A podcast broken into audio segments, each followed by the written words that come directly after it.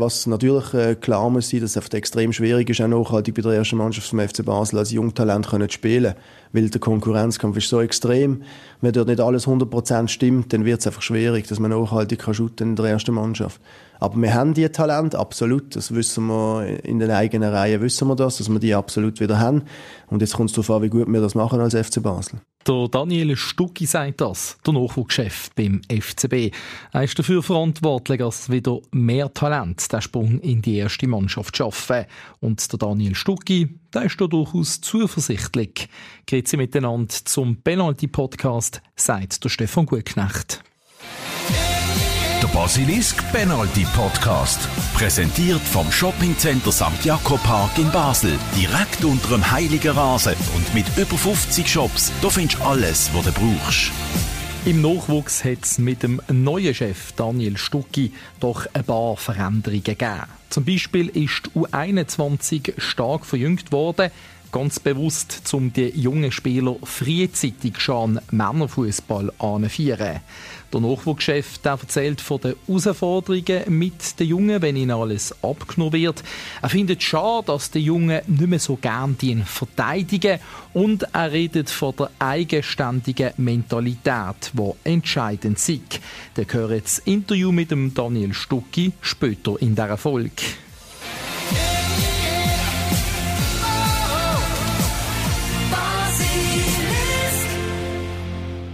Und eröffnen möchte ich die heutige Folge natürlich mit meinem Podcast-Kollegen Stefan Plattner, wo man schon zuwinkt, weil er etwas loswerden will. Ah, dann halt. Ich gratuliere dir. Nein, ey, wirklich gut. Gut geraten, letztes Mal, also besser als ich, ähm, bei der Aufstellung. Wir haben ja einen kleinen äh, Wettkampf äh, gemacht, kleinen Wettkampf, wer mehr richtig geraten bei der Aufstellung. Du hast eine Position besser gehabt, du hast da Vega drinnen gehabt, den habe ich nicht drinnen gehabt. Kann man sagen, der Favorit hat sich durchgesetzt in diesem Duell. und du hast sogar, zweite Gratulation ist, wir haben ja noch gesagt, wer der Königstransfer ist und du hast auf der Renato Vega tippt, respektive den rausgehauen für dich und äh, ja, ich kann dir gratulieren.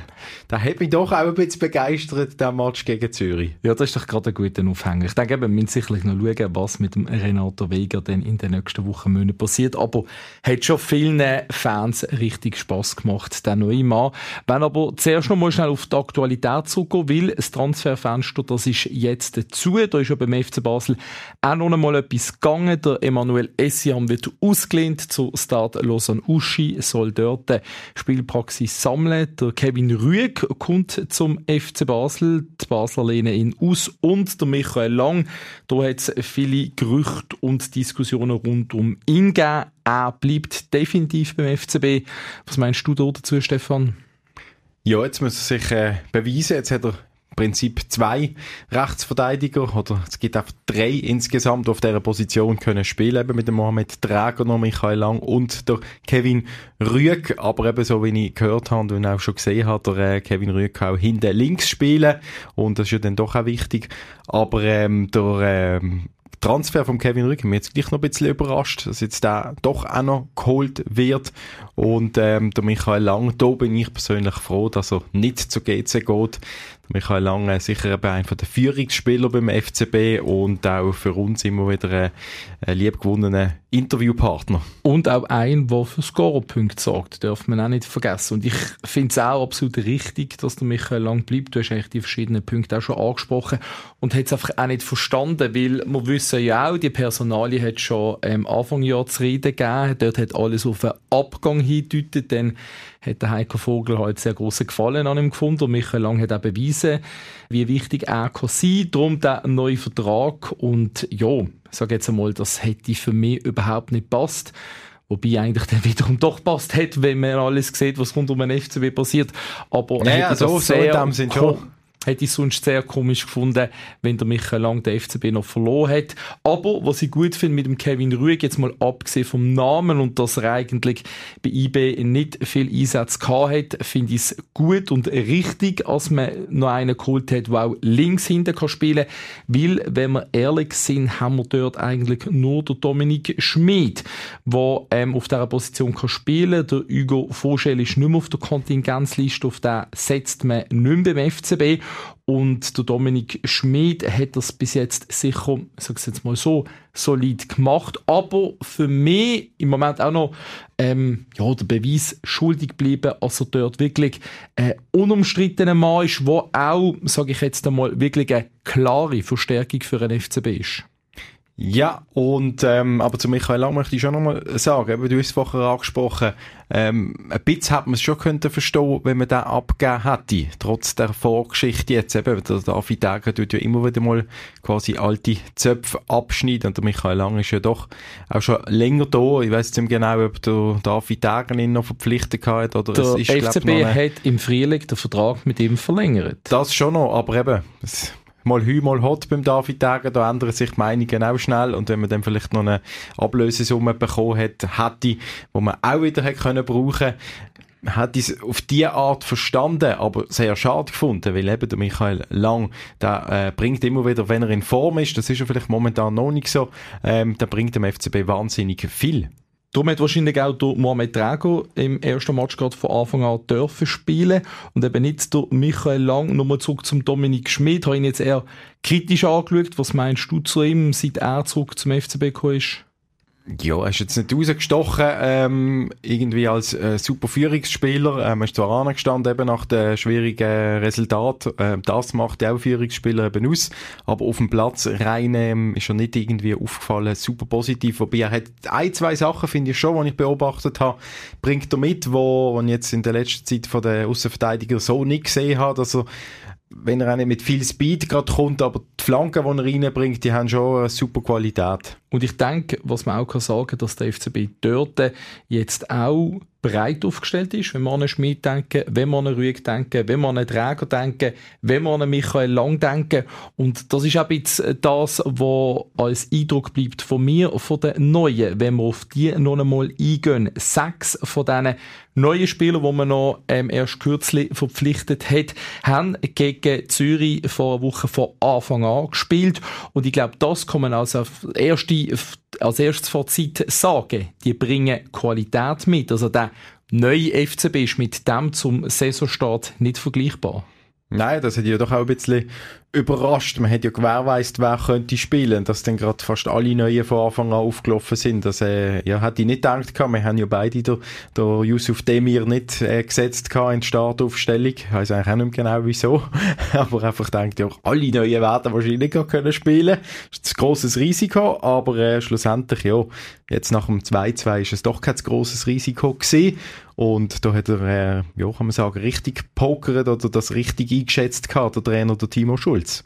Und eben wirklich auch Qualität, wo man sieht, für mich zum Beispiel Adrian Barisic, ähm, man darf mit immer schauen, nach einem Match ist natürlich nicht ein abschließendes Fazit möglich, aber man sieht ja Anhaltspunkte in den einzelnen Aktionen, was bringen die mit? Und ich finde Adrian Barisic hinten Ruhe im Spiel, wo er hat, ein extrem gutes Zweikampfverhalten, bissig, robust, also wirklich ein Verteidiger, wie ihn der FCB braucht. Ich glaube, das Eigengoal, da kann man, kann man ihm nicht anlasten, auch wenn im Moment die Neuzugänge... Das Eigengoal, aber das ist eigentlich keins, oder? Das ist einfach irgendwie halt, im Zeug gesehen, haben alle ein bisschen reingemacht, so sehe ich das auch wenn die Neuzugänge im FCB auch nicht nur mit guten Aktionen immer glänzen, wenn man an Tierno Bari denkt, jetzt auch der Barisic mit einem eigenen Goal. Aber da ist sicherlich ein, der dort hinten Stabilität geben kann, wo, wo ich sehr wichtig finde für, für die Mannschaft. Aber eben, wenn wir bei diesen äh, Slapstick-Einlagen sind, dann müssen wir natürlich über den Yusuf Demir noch reden und über den Tierno Bari, wo das Goal verhindert haben. Die 1 zu 0 Führung vom FCB, also verhindert, wo, wo ihn eben nicht reingemacht haben.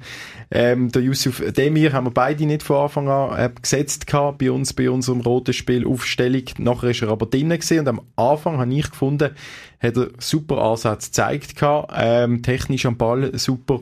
Und auch von den Witches hat er sich auch zutraut hat, einmal hat er schön abgezogen, ich finde, das hat jetzt noch etwas äh, drin, äh, eine Qualität, die man durchaus kann brauchen kann, dass man mal von weitem, wenn man nicht spielerisch in die Box reinkommt, dass man Spieler hat, die von weit können abziehen können. Und wirklich, wie du gesagt hast, eben, hat eine tolle Technik, das haben wir gesehen, der kann kicken, hat äh, durchaus auch versucht aktiv zu sein, aber schlussendlich über die ganzen 90 Minuten gesehen, ist dann halt wenig Zählbares rausgekommen, aber sicher auch ein Spieler, und das hat ja der Timo Schulz auch schon angedeutet wo Spielpraxis braucht, ein, der besser wird, wenn er shootet, und er ist ja da unter anderem auch unterstützt worden, wenn es um die Offensive geht von Morris Malone und dem George Jovanovic, hat man auch gesehen, ich sage jetzt mal, auf der Höhe gesehen am Match, wo der FCB eben richtig Gellert geschootet hat. Dort die Wasserverdrängung vom George Jovanovic hat mich durchaus beeindruckt, viel unterwegs gesehen. Auch wenn er nicht unbedingt extrem auffällig war in den einzelnen Aktionen, guten Laufweg gemacht, eben vor dieser Aktion, wo dann äh, Bari und Demir sich einen ja. Weg kommen.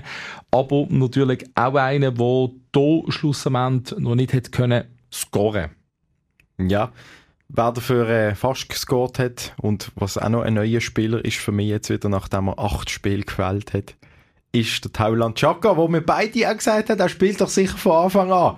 Und dann ist er nicht äh, auf, auf der Startaufstellung gewesen. Hat mich dann auch nochmal überrascht und habe ich schade gefunden. Schlussendlich kann man sagen, er ist vielleicht gleich der richtige Entscheid gewesen. So hat er nicht äh, 90 Minuten lang sich können überhitzen und äh, dann fast auf den Gegner losgehen. Das ist ja dann auch fast noch passiert gewesen.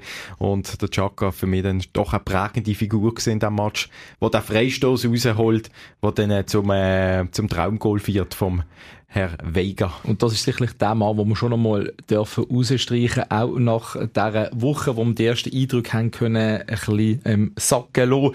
Renato Veiga finde unglaublich, von Anfang an extrem dominant gewesen, mit Ball, ohne Ball, hat dirigiert, Mitspieler, ähm, und dann natürlich der Freistoß, das ist natürlich ähm, ganz stark gewesen, hat immer den Ball welle für mich schon beeindruckend, so ein Spieler, auch noch ein junger Spieler, so dominant gesehen von Anfang an, nach nur ein paar Tagen im Training.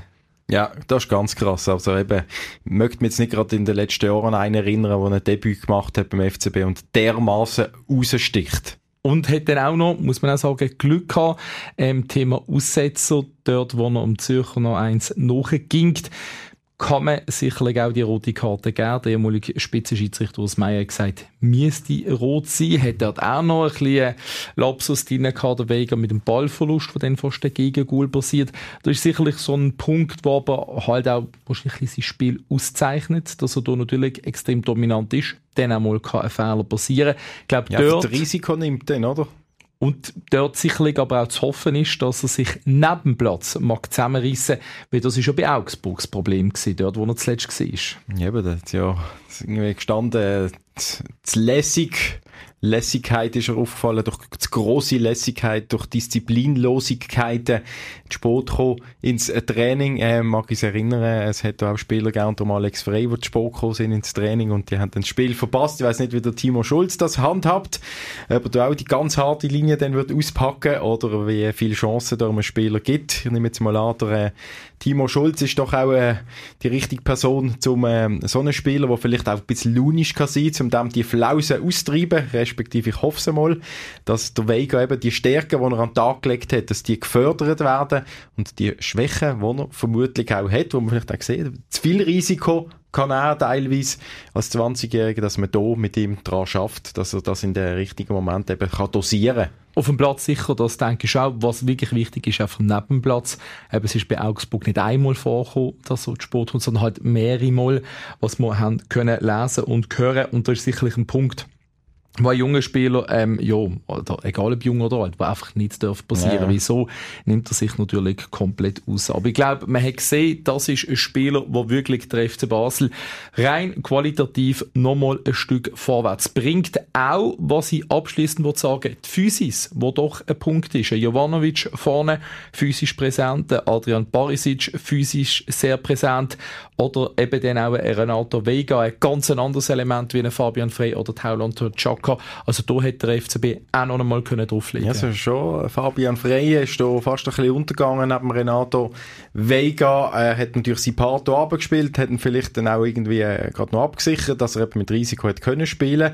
Aber äh, ich denke, da ist ein interessanter äh, Kampf im Gang im zentralen Mittelfeld, auch mit dem Tauland Chaka, wo, so, wo der die ähnlichere, die, die ähnlichere Ausrichtung hat wie der Renato Vega, oder? Vom, vom Kampf her, vom, äh, vom Auftreten, vom aggressiven Leader sein. Und natürlich aber der Renato Vega das spielerische Element auf noch einmal ja. besser reinbringt. Aber das können wir zusammenfassend sicher sagen. Es ist gut, dass der Konkurrenzkampf jetzt wieder da ist, dass die Qualität wieder da ist.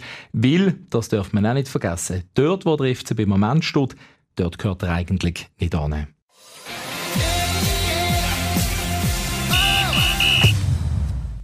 Und jetzt kommen wir zum Interview mit dem Daniel Stucki. Ich habe ihn auf der Geschäftsstelle vom FC Basel getroffen. Er ist schon seit dem August 2020 im Club, zuerst im Backoffice, dann in der administrativen Leitung und seit dem März von diesem Jahr hat er die Gesamtverantwortung, ist also der Nachwuchschef und nach einem halben Jahr im Amt ist er da angekommen im neuen Job. Ja, sicher. Ja, macht, äh, macht riesen Freude. Äh, sehr viel Aufwand natürlich, aber im Großen und Ganzen habe ich ja gewusst, was auf mich zukommt.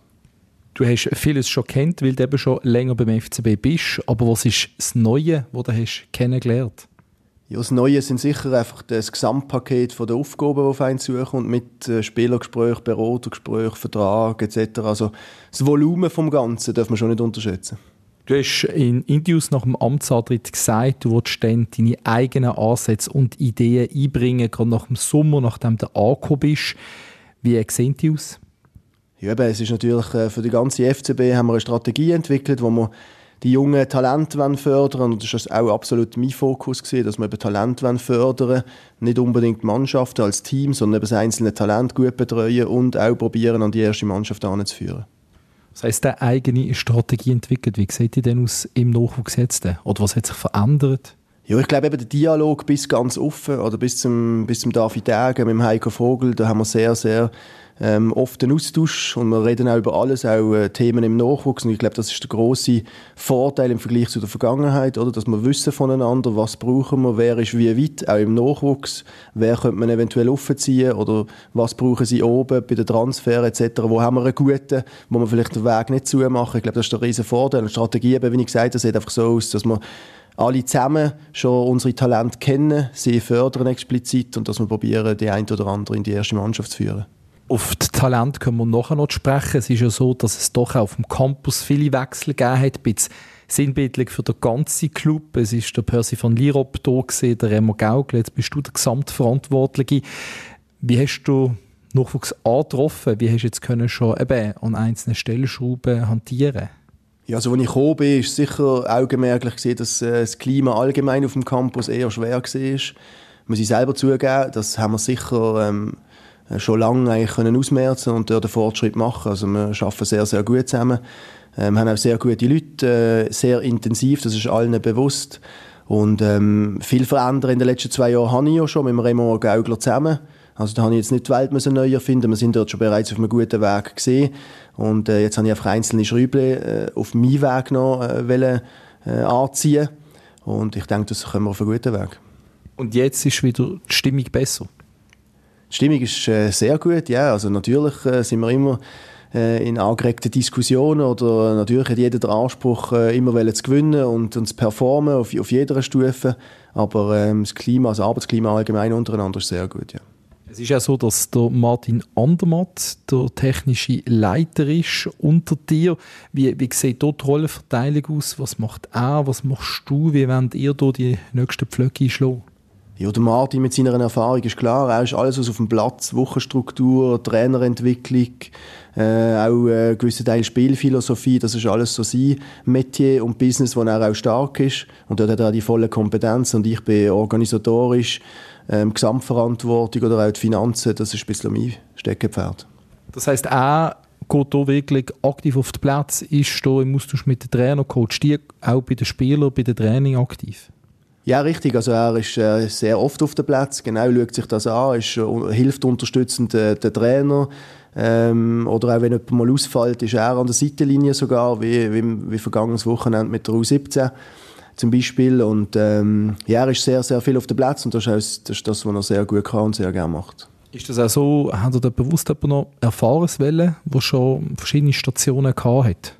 Ja, ist natürlich eine Win-Win-Situation für uns gewesen, weil äh, technische Leiter, wie es der Name schon sagt, eben sollte der technisch, also operativ auf dem Platz zuständig sein. Und das ist auch mit seinem Palmares natürlich ist er dort prädestiniert dafür, mit seiner ruhigen Art, auch viel erlebt, auch persönlich schon sehr weit natürlich entwickelt aufgrund auch von seiner Erfahrung, äh, bringt er uns einen Jungtrainer, die sehr ambitioniert sind und manchmal noch sehr ähm, strikte in ihren Gedanken, bringt er eine gewisse Offenheit, auch eine Lockerheit rein wenn wir anschauen, eure Philosophie, es sieht so aus, wenn wir die einzelnen Teams anschauen, du 21, die ist stark verjüngt worden, das ist gerade etwas gesehen, wo du angezogen hast, sind ein Haufen Spieler drin, die noch in der U19 könnten shooten, die haben aber gesagt, die nehmen wir offen in die U21. Was ist da der Hintergedanke?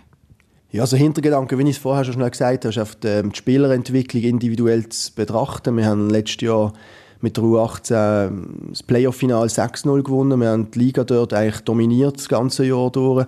Und dort haben wir schon mit dem 06er Jahrgang, was der jüngere Jahrgang selbst von der U18 war, äh, gespielt. Und wir haben einfach gesagt, wir haben gewisse Talente, die extrem gut sind, die einfach die, Adaption am Männerfußball schnellstmöglich machen müssen. Und aufgrund dessen sind wir diese Strategie gefahren, dass wir eben die 21 maximal verjüngen mit denen, die äh, den größeren Widerstand im Herrenfußball brauchen und sind uns aber bewusst gewesen, dass das natürlich resultatmäßig Auswirkungen wird auf die 21.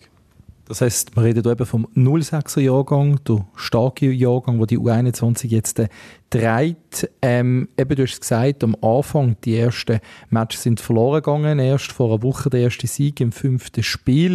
Ist es nicht ein, bisschen ein Risiko, wenn man so viele Junge schon auf diese Stufe offen heben Nein, also ein Risiko. Wir haben auch schon ähm, eine Vorrunde gehabt vor, vor zwei Jahren, wo wir, wo, wir, wo wir nicht gut waren und wir haben nicht die alte Struktur drin gehabt. Also, ich meine, für mich ist es kein Risiko, weil ich weiß, dass, dass die Jungs sehr, sehr gut sind, dass wir dort sehr gut arbeiten und die Adaption einfach einen gewissen Moment braucht. Außerdem haben wir natürlich ein grosses Kader in der ersten Mannschaft mit vielen jungen Spielern, die uns auch wieder immer unterstützen, alle Wochenende und da fahren wir eigentlich kein Risiko. Wenn aber der FCB plötzlich auf dem letzten Platz ist mit der U21, wirkt das gegen außen nicht gerade gut. Das ist klar, die Aussendarstellung und die interne Philosophie, die ist aber nicht kongruent. Das ist tatsächlich so, aber es ist natürlich die Startphase gewesen, wo wir mit der ganz jungen Mannschaft starten in Herrenfußball. Die Adaption sind uns bewusst, dass sie nicht in vier oder sechs Wochen wird passieren. Wir rechnen eher Richtung äh, Rückrunde, dass sie sich adaptiert haben. Sind jetzt froh, dass wir schon vier Punkte haben, haben können holen, aber wir sind da überhaupt nicht nervös äh, intern. Also wir sind, das, wir sind uns dessen bewusst gewesen.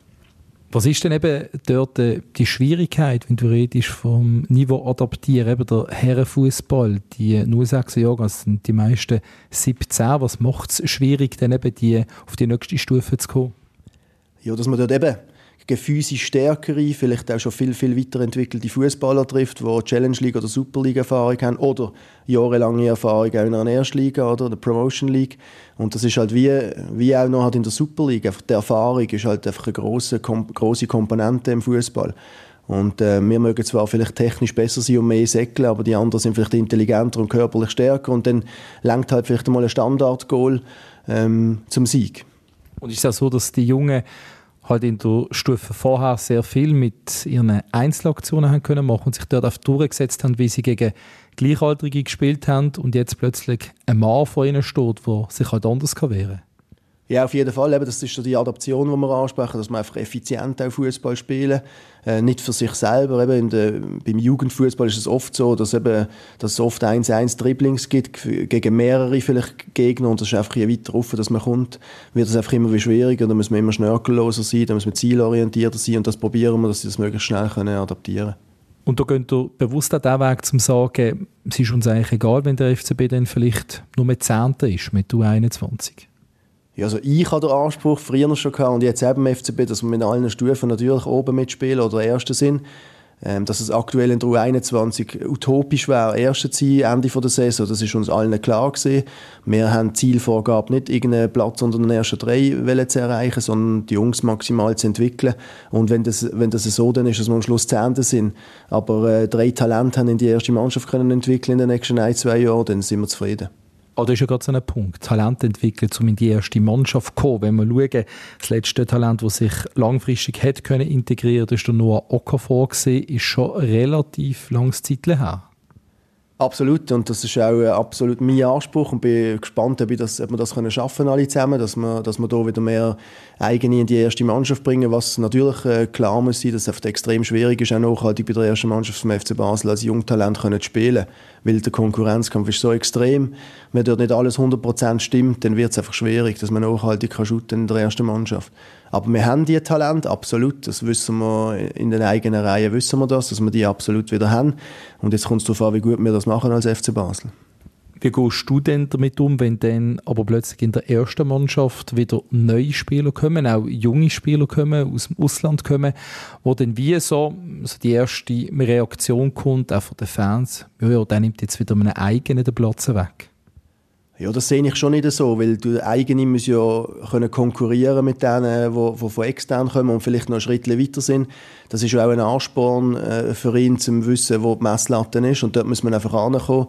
Und wir können die Qualität in der ersten Mannschaft nicht abschrauben und schauen, dass wir mehr integrieren in die erste Mannschaft. Das Niveau muss gleich bleiben und wir müssen einfach die Spieler können von den Jungen entwickeln, dass sie so gut sind, dass sie eben können konkurrieren oben und dann auch spielen. Das ist früher auch so gewesen.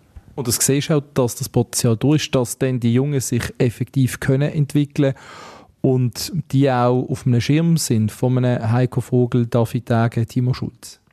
Absolut, also das kann ich auch bestätigen. Also auch die 21 Spiele, die werden permanent äh, verfolgt von allen äh, Exponenten, die du jetzt gesagt hast. Und wir sind da eben immer wie in Diskussion und im Austausch. Und es ist aber, wir müssen uns auch bewusst sein, oder? wir haben diverse Spieler im Kader schon, die 17 sind. Das ist natürlich massiv jung auch für eine, für eine, für eine Super League. Also wir brauchen dort, oder wir haben den Weg mit ihnen in ein, zwei Jahren, dass sie können nachhaltig in der ersten Mannschaft spielen Aber wir sind uns bewusst, dass das in dieser Saison, dass sie nicht werden zum Stammspieler äh, reifen das haben wir gesehen, im Sommer hat man ja drei aufgenommen, der Aftulau, der Junior C und der Kayombo, drei ganz junge Spieler. Ähm, wie gehen ihr jetzt eben gerade mit solchen um? Da ist eben gerade so der Punkt, Junior C, die ja schon Einsätze im 1, Teileinsätze und durchaus ähm, verheißungsvoll, was man an einzelnen Aktionen sieht. Aber jetzt neben wieder die neuen Spieler kommen, Malone, nur meinen Namen zu nennen, viele andere auch noch. Ähm, jetzt muss eigentlich der wieder zurückstecken. Nein, muss er nicht, weil er trainiert ja permanent mit der ersten Mannschaft. Das hat extremen Widerstand in den Trainings, was ihn ja auch weiterentwickelt. Spielen tut er mehrheitlich in der U21, aber sie sind alle noch dran. Also der Leon Aftulau und der, und der Junior C sind noch in der ersten Mannschaft und es hat eigentlich, natürlich ist der Konkurrenzkampf größer geworden mit diesen ähm, Spieler, die jetzt auch noch dazugekommen sind, aber das ist von Anfang an bewusst. Meine, die Situation, die vorher war, ist, ist, hat man gewusst, dass die nicht äh, für lange Zeit wird so bleiben, dass der Konkurrenzkampf beim FC Basel einfach groß ist in der ersten Mannschaft.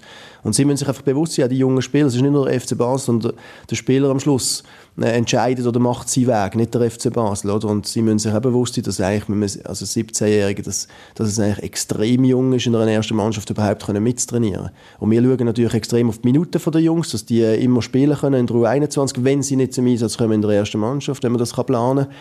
Und so tun wir das Talent natürlich entwickeln, dass es dann mal den Weg in die erste Mannschaft auf den Platz schafft. Also dann schon wichtig, dass er nicht einfach nur dabei ist am Wochenende bei der ersten Mannschaft, sondern dass das Talent dann auch zu den entsprechenden Minuten kommt und sich muss beweisen, halt vielleicht Stufen unter dran in der Promotion League. Absolut, wie, wie, du vorher gesagt hast, er 17 Jahre ist er sehr jung für Promotion League. Also auch dort dominant können auftreten mit 17, ist schon unglaublich weit, oder? Und äh, ja, wir schauen jedes Talent, Talent individuell an, wie viele Spielminuten er gehabt, retrospektiv auf die letzten drei oder vier Wochen. Und dann tun wir das absprechen, ob es Sinn macht, ob er mitgeht, aber tendenziell nicht eingewechselt wird bei der ersten Mannschaft oder ob er eben 90 Minuten kann spielen in der 21, was viel besser ist fürs Talent natürlich. Wenn wir es jetzt gerade haben von diesen jungen Talent, von diesen Top-Talent beim FCB. Der Umgang, du hast auch in einem Interview mal gesagt, die Betreuung der Spieler gilt es zu verbessern. Von außen, wenn ich auf den Campus laufe, die Jungen haben doch eigentlich alles. Ja, genau, und das ist auch ein bisschen ein Stück weit auch das Problem. Eben, wir, wir, äh, wir dürfen nicht alle Steine weglegen, die es gibt, weil die Steine sind extrem groß, die sie nehmen müssen. Die Hürden sind groß, dass sie Profifußballer werden können.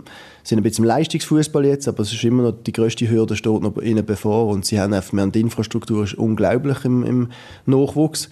Aber wir sind dort das Wichtigste, was ein Spieler muss haben, dass er es schafft, ist einfach seine eigenständige Mentalität. Und das müssen wir einfach, also haben wir jetzt in den letzten Jahren schon probiert, wieder ein bisschen anzuerziehen. Das ist ein dummes Wort, aber es ist definitiv so. Und auch im Umfeld von ihnen, das ist auch ein grosses Problem, das wir haben, Berater, Eltern, die natürlich ihre Jungen schon immer weiter sehen, als er tatsächlich dann ist, oder? Dass wir dort sehr, sehr defensiv fahren und dass wir ihnen wirklich transparent und offen aufzeigen, was es denn auch braucht oder wie lange das es geht, bis man dann mal effektiv ist. Und gerade so der Punkt, eben die Mentalität, die du angesprochen hast, der Charakter, wo das Talent muss mitbringen muss. Ich glaube, technisch sind die alle gut ausgebildet, die beim FCB unten raufkommen.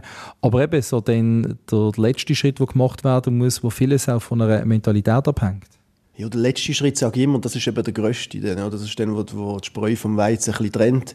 Hat man dann den Schnuff, hat man wirklich die innere Motivation, die intrinsische, zum unbedingt Profi werden und so, das ist schon das ist eine grosse Hürde. Ist denn das bei all denen, die jetzt nicht mehr da sind, bei diesen vielen Talenten, es hat ja ein paar gegeben in den letzten Jahren, solche, die zu einem anderen Verein gegangen sind und plötzlich dort das gut machen, hat es bei diesen Talenten gefehlt oder ist vielleicht doch dann eben die Pipeline in die erste Mannschaft versperrt gewesen? Also absolut, das ist sicher nicht, wir haben sicher nicht keine Talente gehabt, wir haben sicher auch Fehler gemacht beim FC Basel, wo ich ähm, schon da war. Also, das hat nicht mit Personen zu tun. Ähm, Weg ist zum Teil ähm, bedingt offen gewesen. Nur, was auch wirklich klar ist, wenn, wenn ein Talent sehr, sehr gut ist, dann macht sein Weg, ob jetzt oben offen ist oder Position besetzt ist oder nicht. Das haben, früher haben sie auch extreme Konkurrenz gehabt beim FCB, wo sie noch Champions League gespielt haben vor zehn Jahren und alle Talente sind trotzdem dort gut integriert und implementiert worden. Was auch äh, was auch sicher der Fall ist, ist einfach, dass beim FCB extrem schwer ist, um in die erste Mannschaft zu kommen, weil wir einfach andere Ansprüche vielleicht auch ein Stück weit haben. Nicht nur mehr intern natürlich, aber auch von der Region. Der Druck ist größer etc. Das Stadion ist das größte.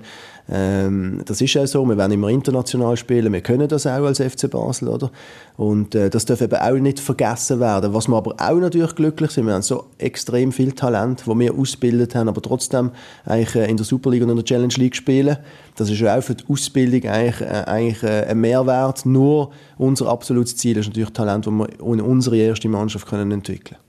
Und auf diesem Weg schaffst du jetzt seit einem halben Jahr in der Gesamtverantwortung. Wenn es um Scouting geht, hat man in den letzten Jahren immer wieder auch internationale Talente geholt.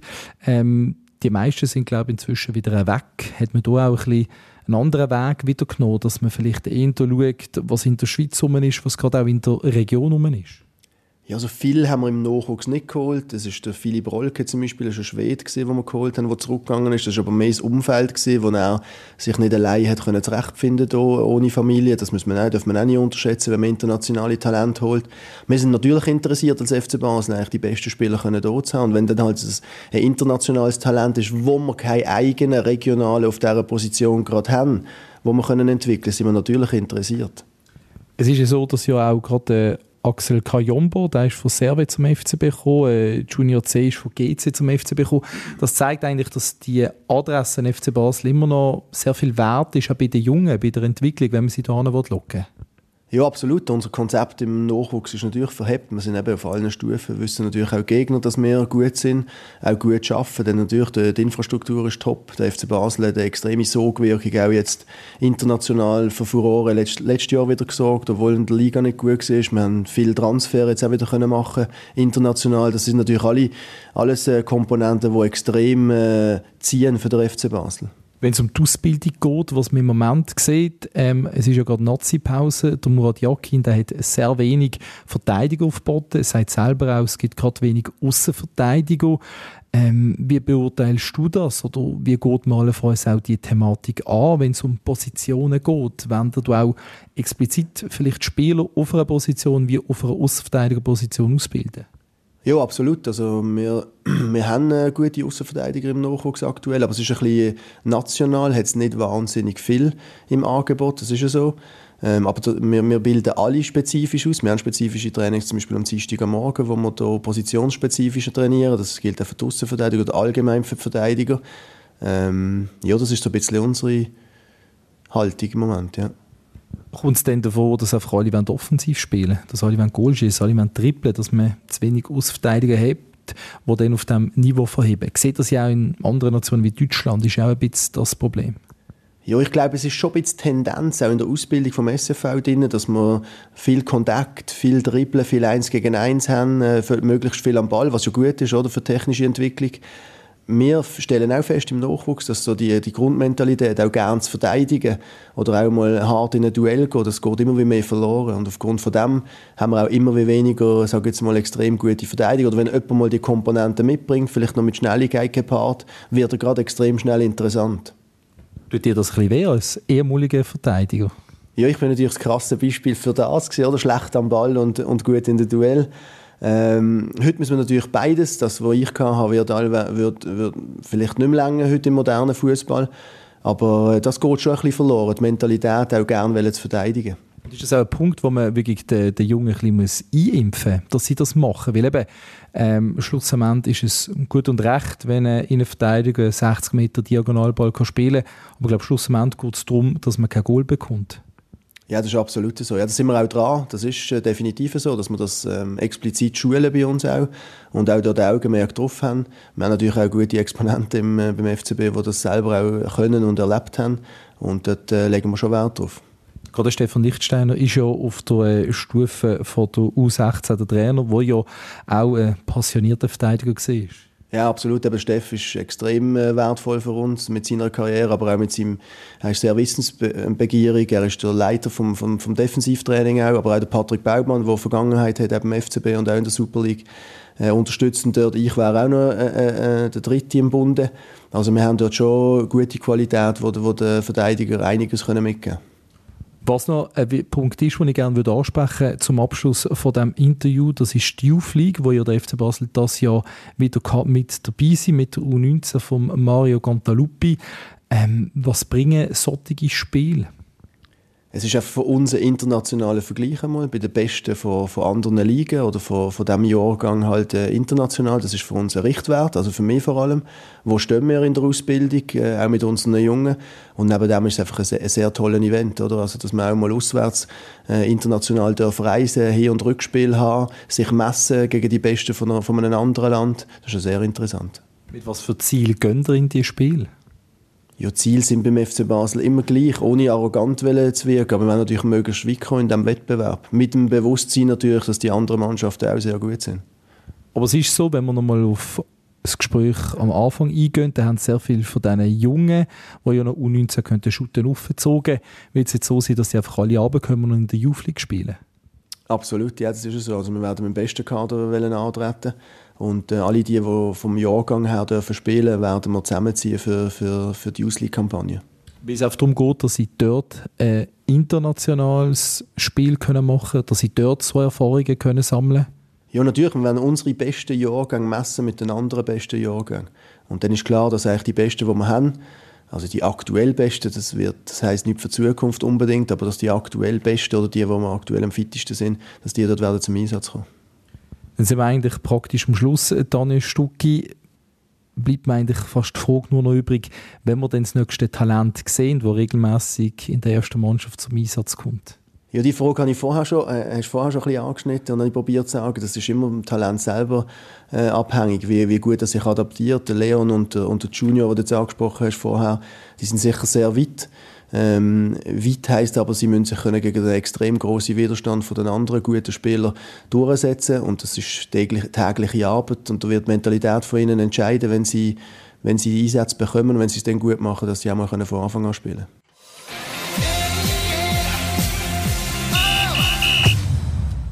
Und jetzt kommen wir zu unserem neuen Spiel, wo auch ihr mitmachen könnt.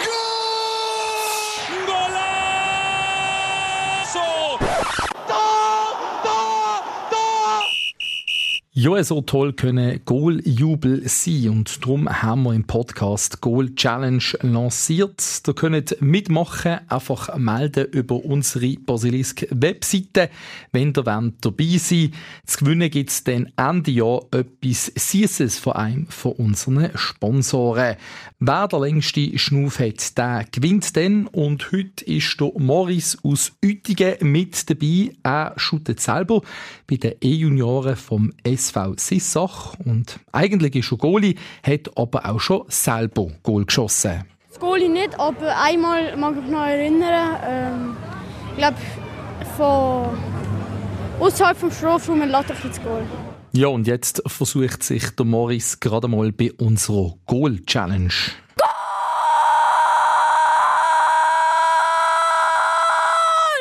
Ja, also laut ist es gesehen, dass definitiv mit Emotionen Goal geschrauben und der Jubel da ist fünf Sekunden lang gewesen. Zum Auftakt da hat übrigens der FCB-Verteidiger Arnau Gomas zehn Sekunden geschafft. Würde mich freuen, wenn auch ihr mitmacht. Wünsche euch auf alle Fälle ganz eine gute Zeit und wir hören uns. Der Penalty Podcast von Basilisk. Jeden Freitag oben neu auf allen Podcast-Plattformen. Präsentiert vom Shoppingcenter St. Jakob Park in Basel. Direkt unter dem Heiligen Rasen und mit über 50 Shops. Da findest du alles, was du brauchst. Basilisk.